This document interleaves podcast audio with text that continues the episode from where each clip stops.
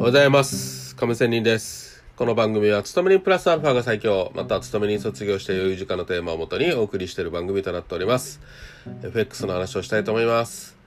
わ、そうですね。わからないという時は、とにかく動かないという話ですね。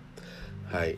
はっきりとした相場感があるわけでもないのに、ポジションを持っていないとなんだかね落ち着かなくて思わず気合で相場に入ってしまうことありませんか？これもちろんいわゆるポジポジ病ですよ。あるいはここは引きつけてと思いつつもうんまあしびれを切らせて相場に入ってしまうことはありませんか？私もあります。そして相場に入ってみて相場の中の様子が見えてきていやーこれちょっと早まったなーと思うことはありませんか？私もあります。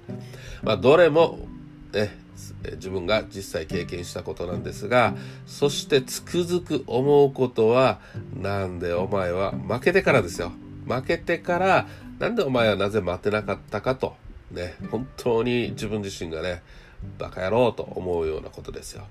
多分、多分ね、焦る気持ちを抑えられなかったことだと思います。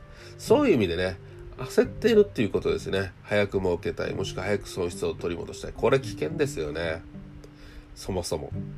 しかし、そのため余分な苦しさを味わうことにさらになるわけなので、よくわからない時には何しろ動かないということです。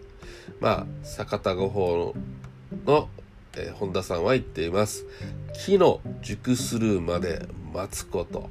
ね、待つに忍耐の心こそ寛容という話をしております。はい。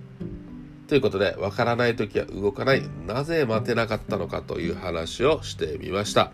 それでは今日も頑張っていきましょう。良い一日を。See you!